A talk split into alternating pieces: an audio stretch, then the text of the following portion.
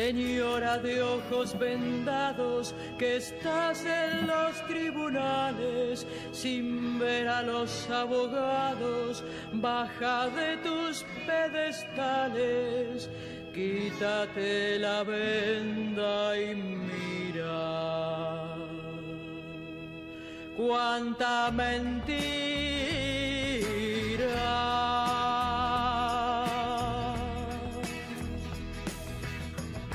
Actualiza la balanza y arremete con la espada que sin tus buenos oficios no somos nada.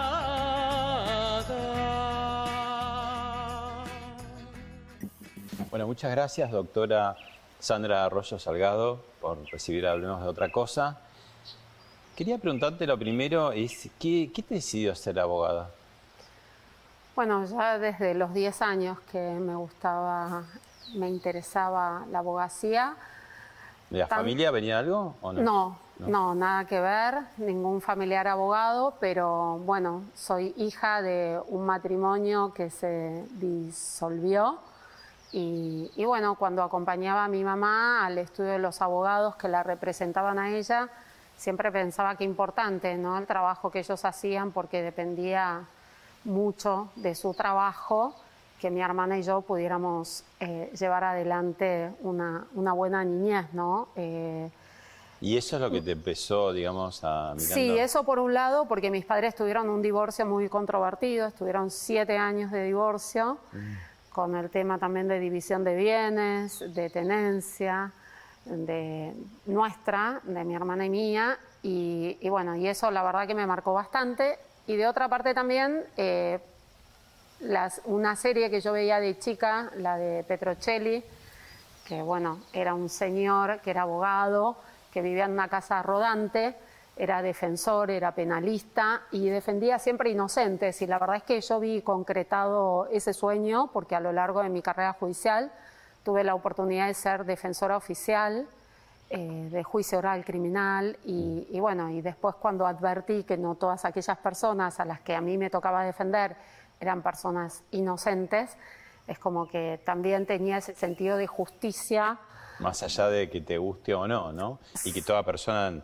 eh, tiene derecho a una defensa. Por más malo que sea, ¿no? Sí, pero veía que en los juicios en los que a mí me tocaba participar había mucha desprotección de las víctimas. Por ejemplo, me tocó ser defensora oficial de una persona que estaba acusada de violar a tres nenas menores de edad, de 5, 7 y 10 años, y fue un caso que me marcó muchísimo porque eran de una familia, de familias que no tenían recursos para actuar como parte querellante, directamente ni podían viajar hasta el tribunal y la verdad es que mi defendido eh, tuvo una condena muy favorable, eh, producto de, bueno, un arreglo de juicio abreviado, que, entiendo yo que si esas familias hubieran tenido una representación y hubieran podido actuar como parte querellante, eh, hubieran obtenido un pronunciamiento más justo. Vos eras defensora oficial del imputado, del procesado. Y ellos no pueden tener, un, eh, los querellantes no podían tener defensor oficial. No, no está previsto, inclusive hasta el día de hoy. Si bien hubo una ley que se sancionó eh, durante el gobierno de Macri, una ley especial de derechos para las víctimas, una ley específica, lo cierto y concreto es que las víctimas hoy tampoco tienen una representación letrada a como tienen en todo el país, en todas las regiones y ante los distintos tribunales las personas acusadas de delito. Quiere decir que las personas que tienen menos recursos están más desamparadas desde el vamos. Sin duda, Es así. sin duda. ¿Hace cuántos años que estás en la justicia? Y ya 32 años, 32 años. ¿Y qué, qué es lo que mejoró en todo este tiempo? ¿Qué es lo que empeoró? Lo que mejoró es, bueno, que ahora sin duda tenemos otra tecnología eh, para trabajar, si bien eh, como parte del Estado no estamos tan evolucionados tecnológicamente hablando como puede verse en el sector privado, lo cierto y concreto es que hoy podemos hacer mucho trabajo en forma remota y eso nos ayuda a tener una mayor inmediatez. Eh, por ejemplo, antes para allanar un domicilio, realizar una requisa, aquellos actos probatorios que demandan rapidez, inmediatez para no frustrar el, resultado, eh, era necesario que el personal policial tuviera la orden física firmada por el juez, y, o sea, el papel.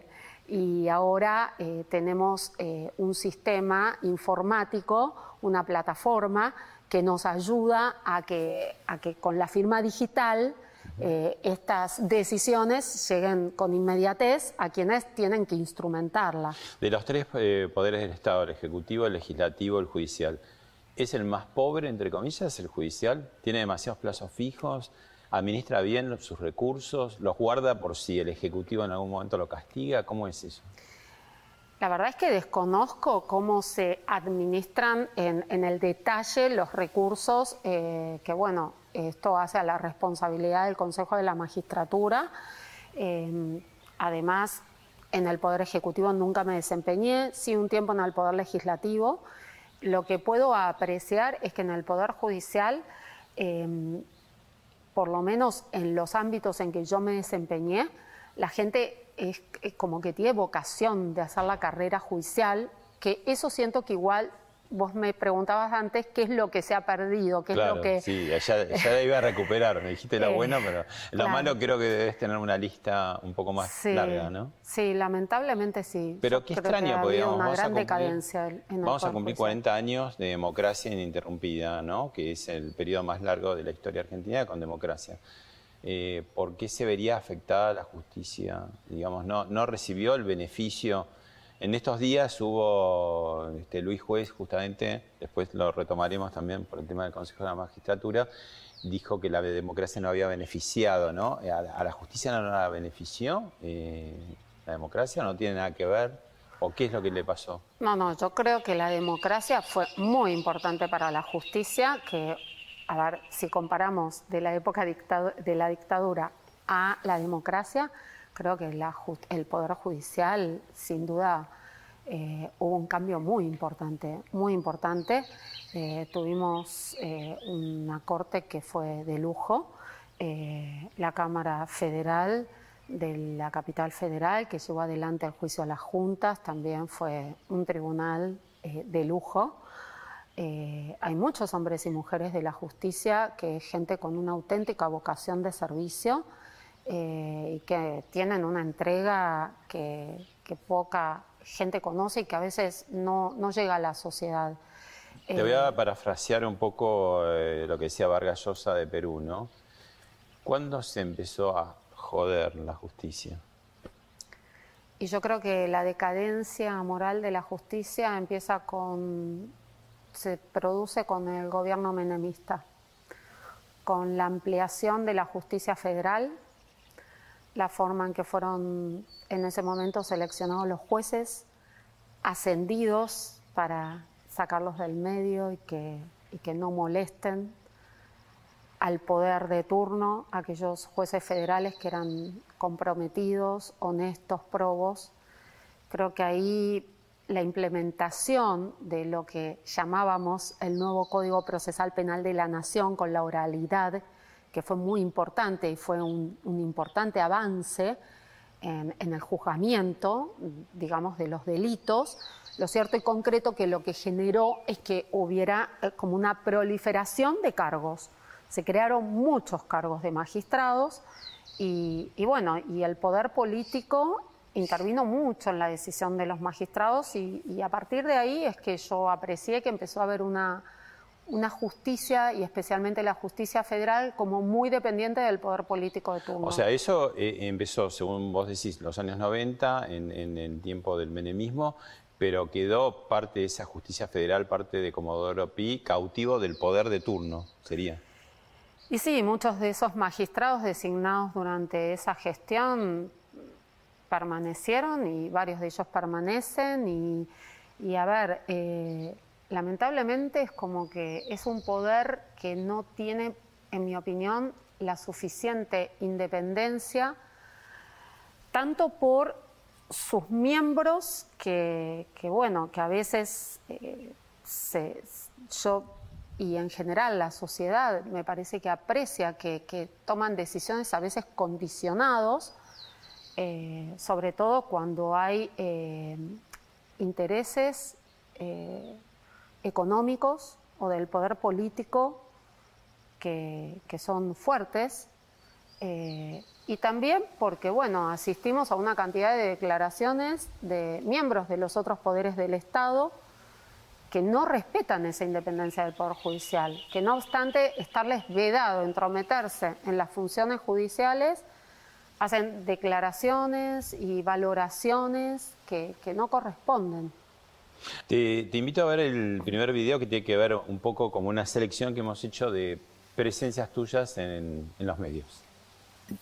El suicidio y el accidente quedan de plano descartados, con lo cual solo podemos concluir que Nisman fue víctima de un homicidio sin lugar a dudas. Lamentablemente se ha instalado una práctica que, es muy preocupante, que es grave y que en el medio deja muchas familias víctimas desintegradas.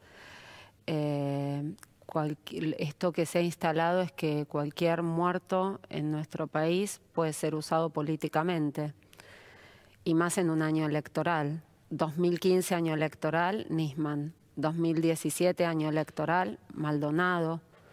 La tragedia del avión en la que a mí me tocó intervenir como juez. El artículo 109 le impide al presidente de la Nación eh, ejercer funciones judiciales, arrogarse el conocimiento de las causas pendientes o restablecer las fenecidas. Y esto es una tarea natural y propia por mandato constitucional de los tribunales de justicia. La justicia debe modernizarse, debe adaptarse a lo que a los nuevos tiempos y a lo que la sociedad demanda, porque se trata de que la justicia dé cuenta de lo que hace, dé cuenta a la sociedad civil. Eh, por eso hablaba de la forma republicana de gobierno, porque de algún modo es eh, eh, la sociedad civil la que delega en el Estado ciertas funciones, con lo cual el Poder Judicial debe dar cuenta del quehacer judicial. Bueno, tenés una presencia bastante intensa en los medios, ¿no? No siempre relacionada específicamente con causas tuyas, ¿no? Ahí también está un poco la, otra profesión que eh, alternativa que hubieras tenido? Sí, cuando empecé el ciclo básico me inscribí en una materia que era obligatoria para ciencias de la comunicación, que era semiología y análisis del discurso, porque realmente me parece una profesión muy importante que tiene que ver con esto de hacer llegar a la gente el quehacer de los poderes públicos, ¿no? Igual son profesionales como primos hermanos, ¿no? Nosotros los periodistas más con testimonios recogiendo ya podemos elaborar una nota rápidamente. Ustedes necesitan bastante más, necesitan pruebas, confrontarlas, ellos lleva mucho tiempo. Y a veces son profesiones afines, ¿no? Porque que colaboran entre sí y otras veces no. Somos como primos hermanos, amigos, y a veces no tanto. ¿Cómo es esa relación? Sí, sin duda. Yo coincido en que muchas veces las investigaciones del periodismo contribuyen a despejar algunas cuestiones en las investigaciones, en los procesos penales. Eh, creo que también el periodismo condiciona bastante el quehacer de los funcionarios y magistrados. ¿En qué sentido? Y a veces em, puede ser a favor o puede ser eh, perjudicial. Por ejemplo, cuando se difunde algo que debiera mantenerse en reserva, porque puede comprometer eh, la, búsqueda de la verdad, ¿no?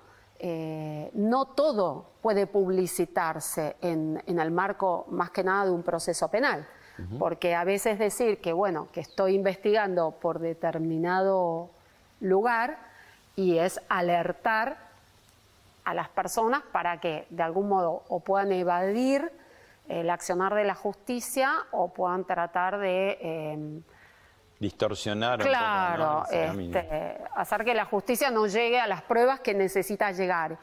Otras veces contribuyen porque avanzan desde otro lugar y, bueno, y la justicia puede tomar conocimiento a través de lo que el periodismo investigó y profundizar esas líneas.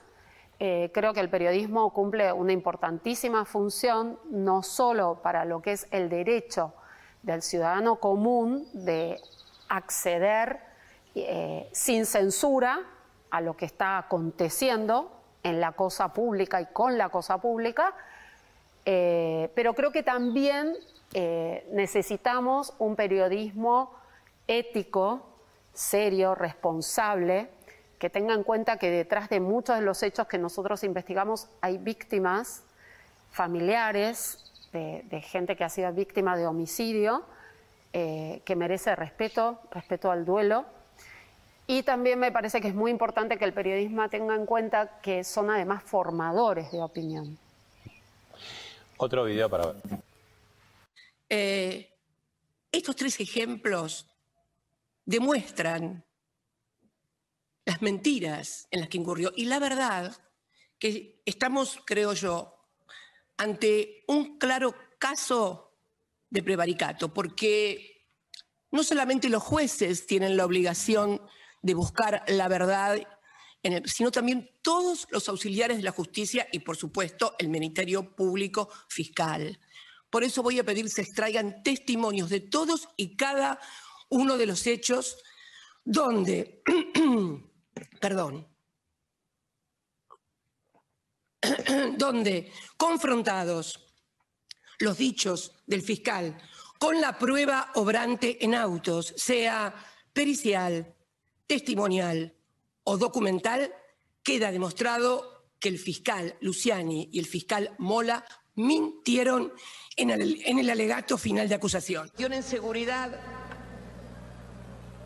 pusieron a conducir la Escuela de Inteligencia y la Dirección Nacional de Política Criminal, de Inteligencia para la Política Criminal, a una misa argentina. Mira vos, ¿no? Yo la verdad que cuando la vi pensé, bueno, debe ser como en las películas de James Bond, que la espía siempre es la más linda, ¿no? Y la que. No, no, bueno, pero no es así. Así estamos en la República Argentina y una justicia que ya estoy resignada, no va a investigar nada porque me quieren de acusada, pero no de víctima. Le sirvo de acusada, pero no de víctima a ese partido judicial. ¿Qué pasa cuando de, otro poder del Estado se, refieren tan puntualmente y, tan persistentemente todos los días y con acusaciones directas, fuertes, eh, graves? Y esto depende mucho de los hombres y mujeres que en ese caso estén interviniendo en la justicia. Eh, en mi caso nunca me sentí condicionada por, eh, declaraciones de este tenor eh, o de otro tipo respecto de lo que es mi actuación funcional. Me ha ocurrido cuando fue mi actuación en el caso Noble Herrera, que, sentí que, había declaraciones eh, que no se ajustaban a lo que había sido mi trabajo y por eso tomé la decisión de, hacer frente a esto y explicar cuál había sido la actuación del juzgado a mi cargo. Eh, estas declaraciones que acabamos de escuchar entiendo que eran respecto de la actuación funcional de los fiscales eh, Luciani y Mola. Eh, no sé si ellos se habrán sentido condicionados en su función, en su quehacer. Pero eh, ¿cómo, ¿cómo funciona en la sociedad? Porque digamos también hay como una suerte de desprestigio de, ese poder, ¿no? Cuando se habla de manera tan peyorativa a veces. Y yo creo que el desprestigio del Poder Judicial y del Ministerio Público Fiscal es, indudable que, existe en, la sociedad en su conjunto, más allá de estas declaraciones. O sea, eh, creo que tenemos un Poder Judicial y un Ministerio Público Fiscal que está en crisis eh, no solo por la justicia federal, sino por lo que es la justicia que se llama la justicia ordinaria, la justicia criminal, la justicia de la provincia de Buenos Aires, que es la justicia que no le llega a la gente de a pie, digamos. ¿Y ¿no? La que cantidad hacer? de homicidios, violaciones, Sí. homicidios criminis causa, robo con armas. ¿Qué habría que eh, hacer y que qué no voluntad política hay para? Y creo que no hay una política pública clara en materia de seguridad, primero y principal, porque si las víctimas están ahí, es porque el Estado ya les falló en su deber de darles seguridad. Entonces, lo primero es que no hay, lamentablemente, una política clara en materia de seguridad pública y de prevención del delito. Y después, eh, bueno, estamos asistiendo a serias falencias y crisis estructurales del Poder Judicial y del Ministerio Público Fiscal. Tenemos un Ministerio Público Fiscal que, por ejemplo, no tiene un procurador general, o sea, la cabeza de todos los fiscales, el jefe de todos los fiscales, es un funcionario Provisorio. interino, provisorio, porque no fue, eh, desde que la doctora Gils Carbó dejó su cargo, no fue designado ni durante la gestión del gobierno de Macri, ni durante la actual gestión, no fue designado un magistrado. ¿Y eso qué produce? Y produce que el Ministerio Público Fiscal es el que fija eh, la política criminal y, y es el jefe de todos los fiscales, eh, es el que lidera la conducción de esas fiscalías especializadas, como son la Procunar, que es la Procuraduría contra la Narcocriminalidad. No nos olvidemos el avance que el narcotráfico ha tenido en nuestro país en los últimos tiempos, eh, que no quedan las fuerzas de seguridad, sino que hasta ha llegado a los tres poderes del Estado, a otros estamentos. Y, y bueno, considero que también lo que está ocurriendo en la Corte, en la Corte tenemos eh, una Corte que no tiene, por ejemplo, no cumple con el cupo de género, no obstante que la ley Micaela, que nos obliga a todos los funcionarios, magistrados y empleados públicos a respetar la cuestión de género, hoy tenemos el máximo tribunal de justicia del país que está integrando exclusivamente por hombres. La mirada femenina, que sin duda es una mirada distinta, una experiencia distinta, desde que falleció la doctora Carmen Argibay y se jubiló la doctora Hayton de Nolasco, no se ha designado una magistrada que integre y además también tenemos una corte que no cumple con lo que fue eh, una, un- eh, una norma del gobierno de Néstor Kirchner, que es la representación federal. Tenemos que los ministros de la Corte son de la zona centro, dos de Santa Fe, uno de Córdoba y otro de la provincia de Buenos Aires. Entonces no tenemos la, la región de todo el país, no se ven, las distintas regiones no están ¿Y representadas cómo en la funciona Corte. ese contraste de tener cuatro miembros nada más en este momento con los proyectos al principio de, bueno, ir a una excesiva representación federal, que para eso está el Senado, ir a 25 miembros, después para tratar de sacar la ley, que no la pueden sacar, dicen, no se sabe dónde, que sean 15, ¿no? ¿Cuántos integrantes tiene que tener la Corte? ¿Se puede tironear? ¿Cuál sería la mejor manera, digamos, de, de resolver ese tema? A mí me parece un exceso, una cantidad de 25 miembros. Es verdad que otros países, incluso países desarrollados, eh, tienen eh, cortes o máximos tribunales numerosos. Ahora, da la sensación que... que cuando tenés muchos miembros se es- puede producir lo que dice Monzó, la rosca del legislativo, llevarlo a la Corte, para decir, toma y daca, bueno, te doy esto, dame esto. Sí, es- eso es una realidad y sin duda además eh, se la va a lentificar, argentina, se va a lentificar aún más la definición entonces de los procesos. ¿qué es lo que te parece como ideal? Una- Yo lo que creo que el ideal es, por un lado, que haya una auténtica representación federal en la Corte, porque es el máximo tribunal de justicia del país y hay una infinidad de delitos que tienen una dinámica distinta en el norte, en el centro, en el sur, en lo que es la región Cuyo. El narcotráfico no opera del mismo modo en las distintas regiones.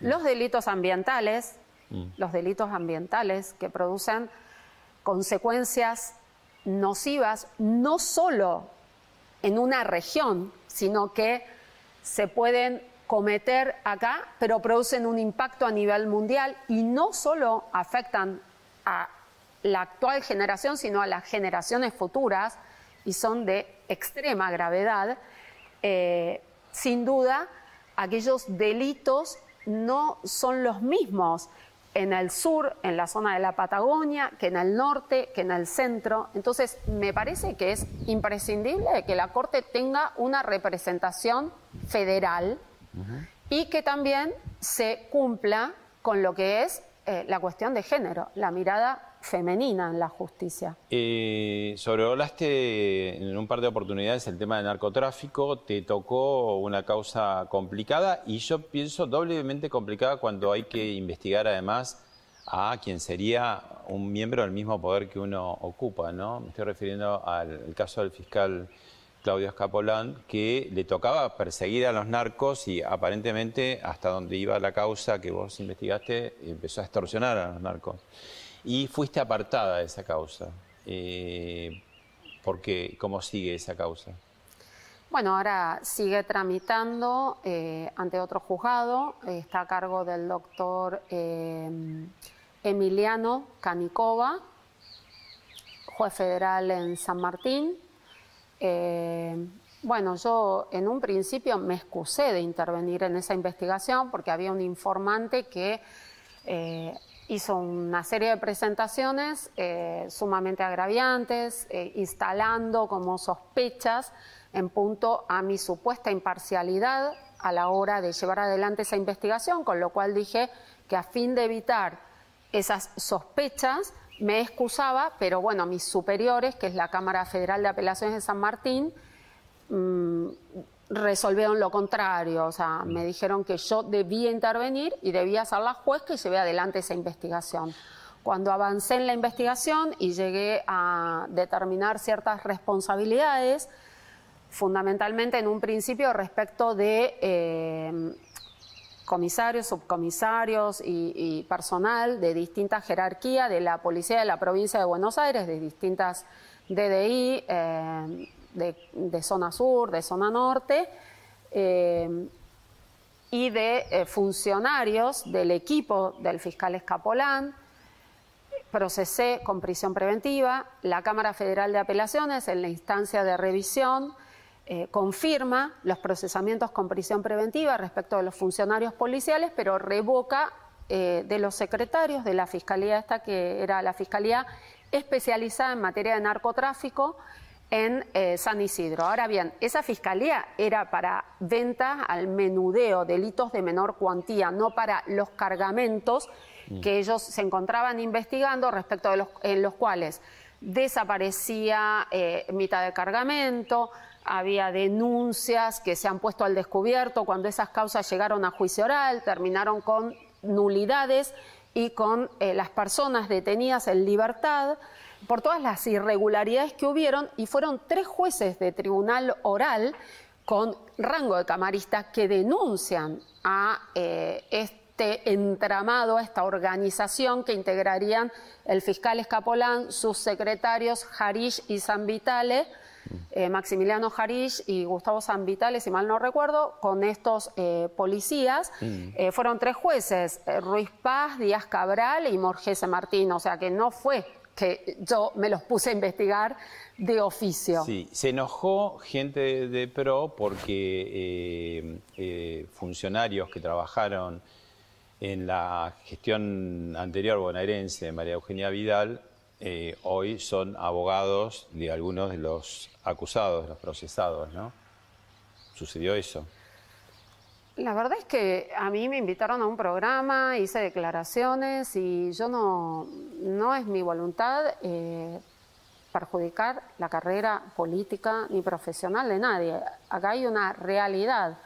Los doctores D'Angelo y Linfante, que fueron asesores en el Ministerio de Seguridad durante la conducción del actual diputado Ritondo, eh, se presentaron eh, como abogados defensores del fiscal Escapolán en el expediente. Eh, cuando a mí me apartan, porque bueno, todo se termina sabiendo, entonces eh, llega a mi conocimiento que hubo una especie de lobby, digamos, que no me consta, pero sí es, además, la forma en que me apartan es muy llamativa ¿Con qué argumento? Y porque la Cámara Federal de San Martín, eh, en forma unipersonal, el juez Fernández, me confirma en el expediente, van a la instancia de casación y el juez Mariano Borinsky declara la nulidad de la decisión de Fernández, en la cual me confirma como juez a cargo de la investigación.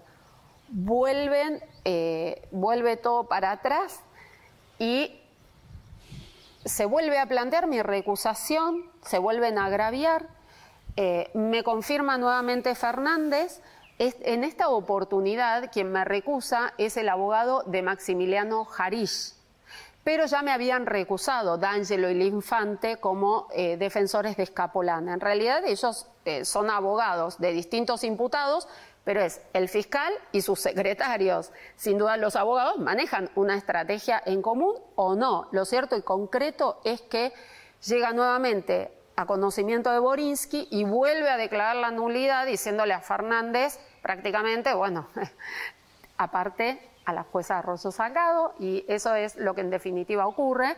En el, en el interregno, bueno, se habló de un lobby realizado por Malena Galmarini ante la Cámara de San Martín. Eh, bueno, no podemos desconocer, eh, porque después me entero que D'Angelo y el Infante eran asesores de Ritondo durante la gestión en el, ni más ni menos que del Ministerio de la Seguridad de la provincia de Buenos Aires. Mm.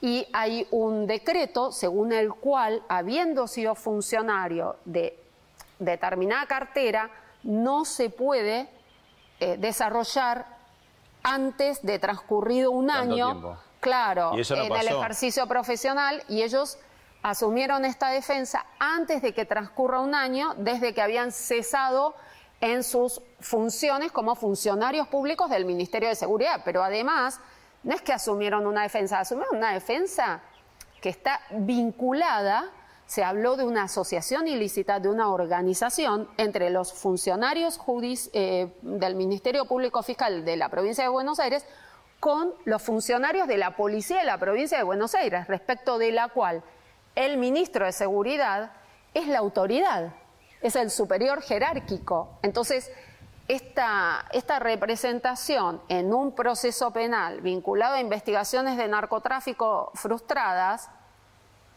por la irregular actuación de los funcionarios policiales, que sí, cuyo procesamiento con prisión preventiva sí fue confirmado por Cámara. Entonces, de eso es de lo que yo hablé que es una realidad objetiva que está en el expediente, sin ánimo de perjudicar la carrera política de nadie. Digamos, hasta el nivel policial. Punto. Sí, en realidad eh, los secretarios están con falta de mérito, el fiscal Escapolán entiendo que su juicio político fue avanzando, eh, creo que está suspendido en sus funciones, eh, pero bueno, lo cierto es que yo lo había indagado, procesado, eso fue revocado y la verdad es que yo no, no, no tengo más a cargo esa investigación, con la cual desconozco eh, cómo sigue el proceso respecto de estas tres personas, ¿no? Vemos el próximo video. Sí.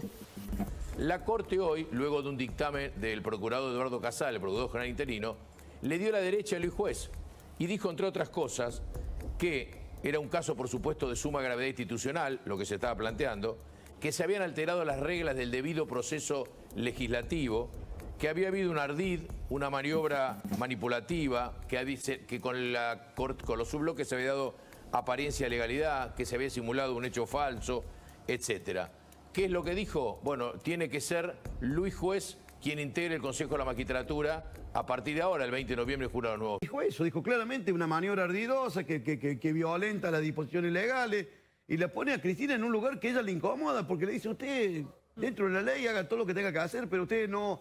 no eh, se ha excedido enormemente en el marco de... Eh, la historia del Consejo de la Magistratura que está siendo manejado por eh, estos intereses, que son intereses de una de un espacio político y de un poder que es el poder que representa por lo menos tres miembros de la Corte Suprema, que dos de ellos aceptaron ser nombrados por decreto. Entonces, si violaron una vez la Constitución, yo lo vengo diciendo hace mucho tiempo, si violaron una vez la Constitución, la violan mil veces más. Y este es un caso de violación de la Constitución. ¿Por qué? Porque, como dijo mi compañera Anabel Fernández Agasti, el reglamento y la Constitución es lo mismo. El reglamento de la Cámara tiene rango constitucional. El artículo 66 de la Constitución Nacional le da rango constitucional al reglamento de la Cámara. Entonces, ¿qué violó? Rosati, Maqueda y Rosenkrantz. La Constitución Nacional. ¿Cómo se resuelve, digamos? Porque hay un tironeo político, Doñate, juez, hay una minoría artificial que se, para ganar otro miembro más, ¿no? En el Consejo de la Magistratura. Y además de que, bueno, afecta el funcionamiento concreto de, de, esas instituciones, frente a la sociedad, ¿no? Que está tan este, sufrida con la inflación, con la inseguridad, eh, bueno, ¿qué, dice frente a esto? ¿Vuelve como a profundizarse el desprestigio del Poder Judicial y también de la clase política? A decir, bueno, ¿Hasta dónde ese Consejo de la Magistratura es todo lo objetivo que podría ser si tironean de un lado y del otro y se acusan mutuamente las fuerzas políticas? Sí, la verdad es que coincido en que la gente está muy mal, muy conmovida eh, por todo, por la falta de, de seguridad y la falta de justicia después, ¿no? Porque no nos olvidemos que yo creo que el 80% de la sociedad que sufre eh, un delito siente que eh, no tiene justicia, que no tiene una respuesta del Poder Judicial. Esto que hablábamos antes de eh, el ciudadano de a pie, ¿no? que es víctima de distintos hechos en la vía pública de inseguridad, después se transforma en una víctima del sistema judicial que no le da verdad en punto al responsable y a la condena de esa persona. Eh, no obtiene como una reparación de, bueno, la mayoría de la gente, de hecho, la otra vez veía eh, en otro programa periodístico que personas que se han ido del país, una de las principales causas por las cuales la gente se va del país es por la falta de seguridad, por, el temor que tienen de... Seguridad jurídica, ¿no? Que se decía... Seguridad jurídica y seguridad de no ser víctima de un hecho criminal. Yo creo que eh, tenemos como eh, los seres humanos como que tratamos de no ver la realidad, porque si no, viviríamos muy condicionados, pero hay gente, la gente que lo ha pasado y que ha tenido una mínima experiencia de inseguridad, mm. eh, lamentablemente elige irse del país, porque dice, esto que me pasó me puede volver a pasar y me puede pasar aún peor, y después caigo en la justicia que no me da verdad y justicia y que al contrario, mm. termino siendo víctima del sistema que muchas veces ataca a la víctima.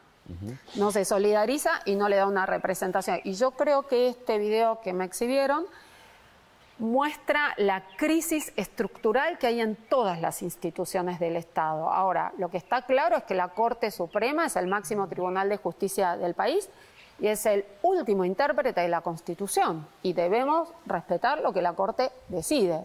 Eh, y si no, ocurrir ante el Sistema Interamericano de Derechos Humanos, que es una instancia de revisión superior en el ámbito internacional. Pero es como que el resto de los poderes del Estado tienen que acatar lo que el Poder Judicial resuelve.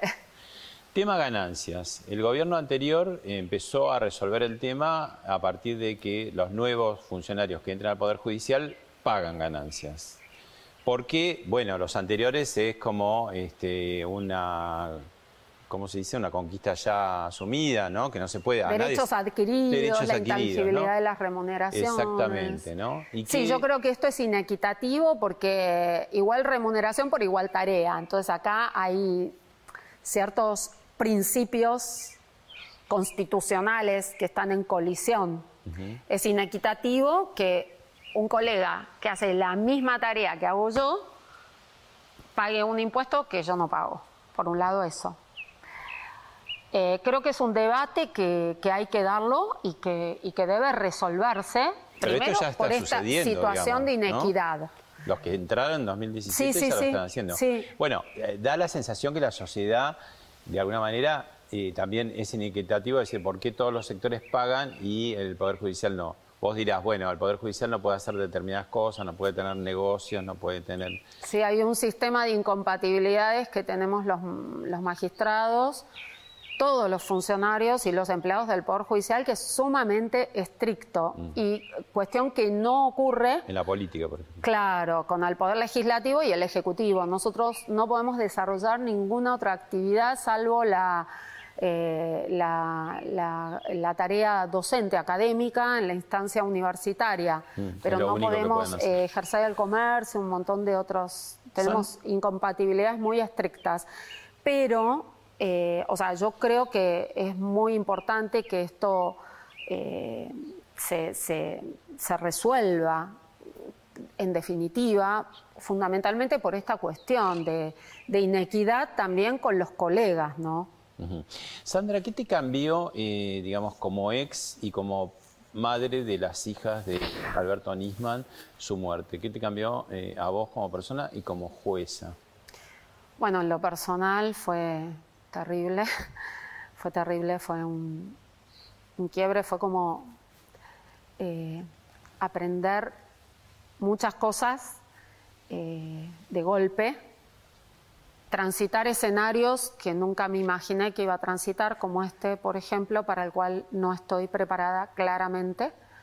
Eh, pero bueno, como mujer y en la educación de mis hijas, me enseñó a, a inculcarle más a mis hijas eh, lo importante que es valorar, valorar los momentos, los momentos, vivirlos con otra intensidad eh, y saber que, que- bueno, que, que es muy importante estar agradecidas a la vida por todas las cosas que tenemos, que nos dio una familia, afectos, rodearnos de afectos auténticos, estar muy alerta de, las personas y de, como decía Hobbes, eh, hay personas y personas. El hombre es lobo del hombre, decía así, y esto no es siempre, pero estar más alerta y, y, bueno, no entregarse de entrada pensando que, que la gente siempre es buena, ¿no? Porque hubo un entorno muy complicado en derredor de Nisman, de Alberto, en los últimos tiempos, que sin duda este, no le dio seguridad. Y de otra parte, bueno, eso en lo personal, a nivel familia, seguimos siendo una familia muy unida, nosotras tres, eh, donde podemos valorar de otro modo los momentos que podemos compartir juntas. Y como jueza me hizo eh, darme cuenta de todos aquellos equívocos que tuve en mi carrera.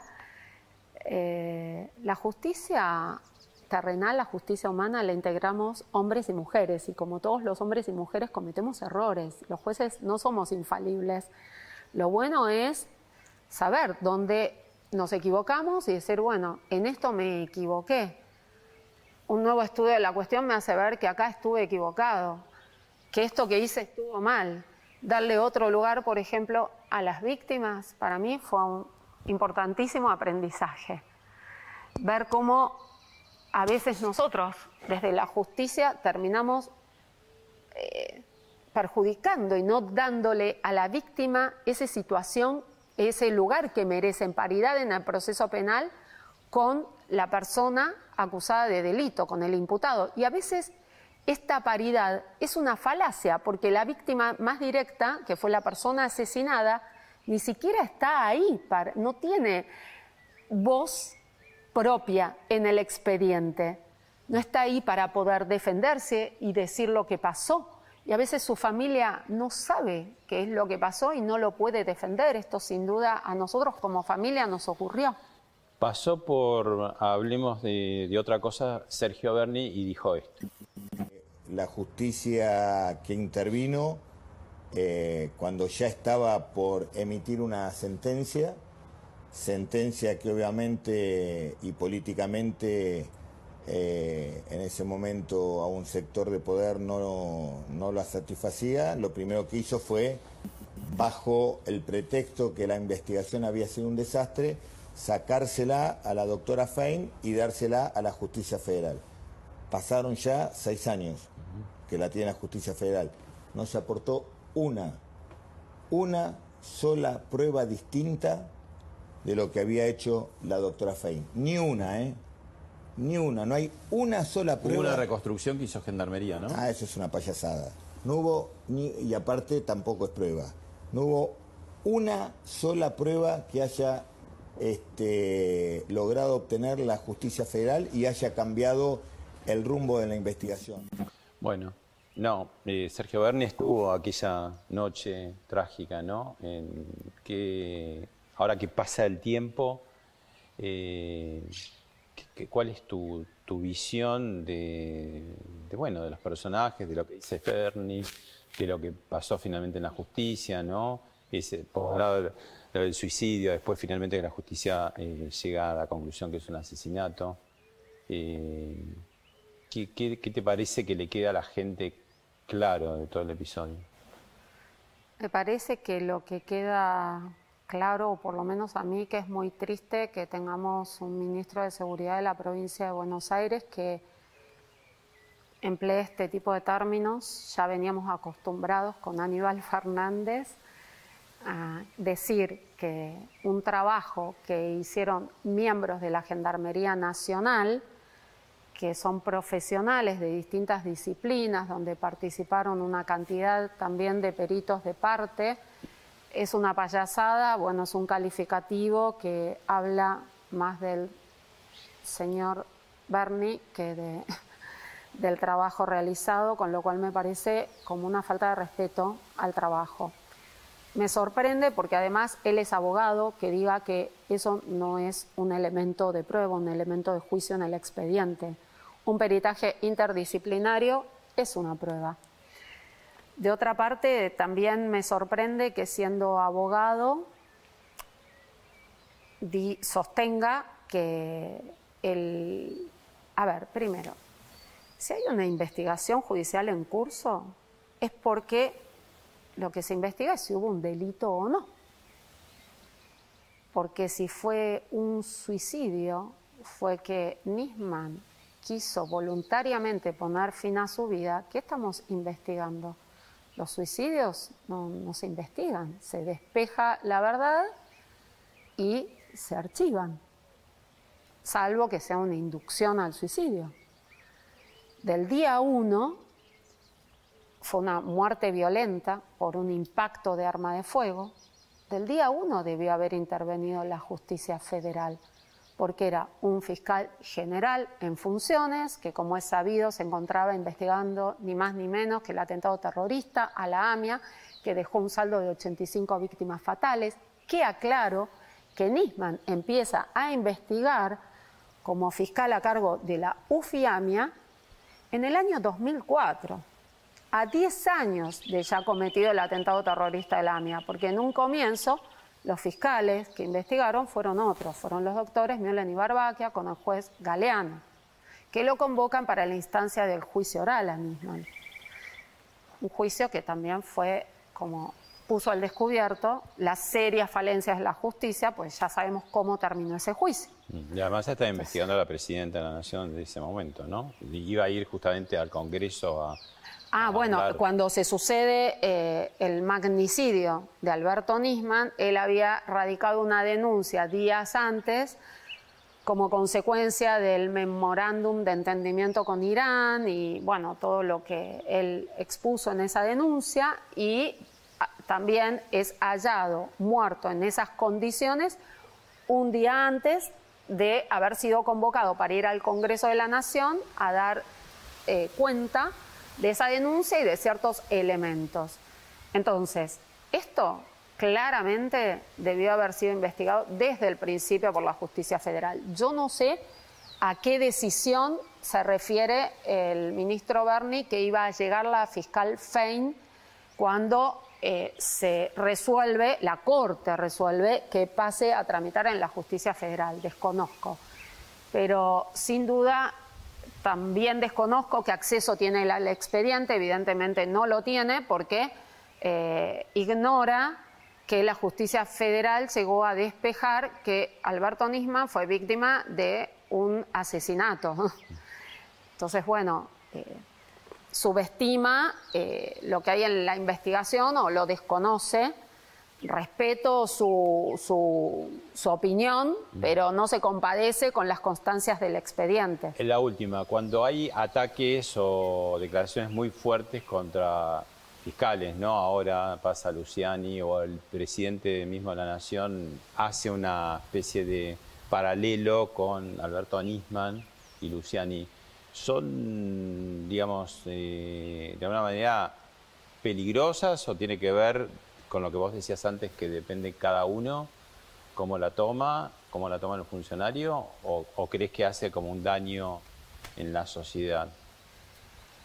A ver, yo creo que depende de cómo cada uno lo toma en punto a si esas declaraciones condicionan o no eh, Son la actuación eh, propia, ¿no? A mí me pasó que recibí unas amenazas gravísimas eh, de quien después fue detenido, fue liberado en su momento por la Cámara Federal también de Apelaciones de San Martín, pero fue detenido eh, con un cargamento de narcotráfico y fueron unas amenazas muy graves contra mi familia, diciendo que si yo no liberaba a otros narcotraficantes, yo iba a terminar como Nisman y mis hijas como Candela, siendo que esa familia que yo tenía detenida por narcotráfico habían estado vinculados al caso Candela y la línea respecto de ellos no se había profundizado en su momento porque eran eh, eh, gente que estaba muy vinculada al gobierno del entonces eh, gobernador Scioli. entonces, en ese momento yo tenía esa investigación en la que me excusé, pues sin duda esas amenazas condicionaban mi actuación imparcial en ese expediente. Con lo cual, esto, este tipo de declaraciones o de, em, digamos, sí, declaraciones de ataque, digamos, al trabajo de Luciani, depende cómo influyen en él, cómo impactan a la hora de excusarse o no de continuar interviniendo. Ahora, en lo que hace al contexto social, sin duda son muy graves. En mi opinión, son muy graves porque lo hemos visto con el atentado que tuvo como víctima a la vicepresidenta Cristina, eh, todo este tipo de, declaraciones o de actuaciones exponen al magistrado y al funcionario judicial y a su familia a una cantidad de posibles ataques respecto de su persona. a la jueza Capuchetti, ¿no? Sí, sí, recientemente me enteré que, que había sido recusada la jueza por unas supuestas. Porque no siguió la línea de una línea de investigación, supuestamente, ¿no? Ah, no, y a mí me dijeron que, o sea, no pude leer eh, el escrito en su integridad, pero lo que me llegó a través de, de conocidos que accedieron es que por unas supuestas visitas de la jueza Capuchetti a la AFI previo a ser eh, designada juez federal. Eh, a mí me parece gravísimo que eh, funcionarios de tan alta jerarquía como sin duda lo son el presidente de la Nación, la vicepresidenta, ministros o también magistrados realicen declaraciones que sean agraviantes o de ataques o de subestimación al trabajo de y causa que lo afectan, funcionarios, claro, y que exponen con eso la vida, la integridad física y psíquica no solo de ese magistrado o funcionario público, sino también de su familia, y más aún cuando hay menores de edad. La verdad es que durante todo el año 2015 esto yo lo viví en carne propia, de manera directa, una cantidad de declaraciones previas y posteriores al asesinato de Alberto Nisman, desde la diputada que decía, díganle a la hija de Nisman que no se preocupen, que no vamos a ir con los tapones de punta, hasta después las declaraciones del actual ministro de Seguridad, Aníbal Fernández, de, que fueron de una falta de respeto, de gente que que ponen en evidencia que no tienen una educación y no toman conciencia de el lugar que ocupan en la sociedad, porque si nosotros, los que estamos en la función pública y en estos estamentos del Poder Ejecutivo de tal jerarquía, eh, nos pronunciamos de ese modo, con ese nivel de, violencia, eh, y es eh, una como un mensaje muy, muy grave a la sociedad, ¿no? Mm. Gracias, doctora. No, gracias a ustedes por el espacio y el interés en entrevistarme. Muchas gracias.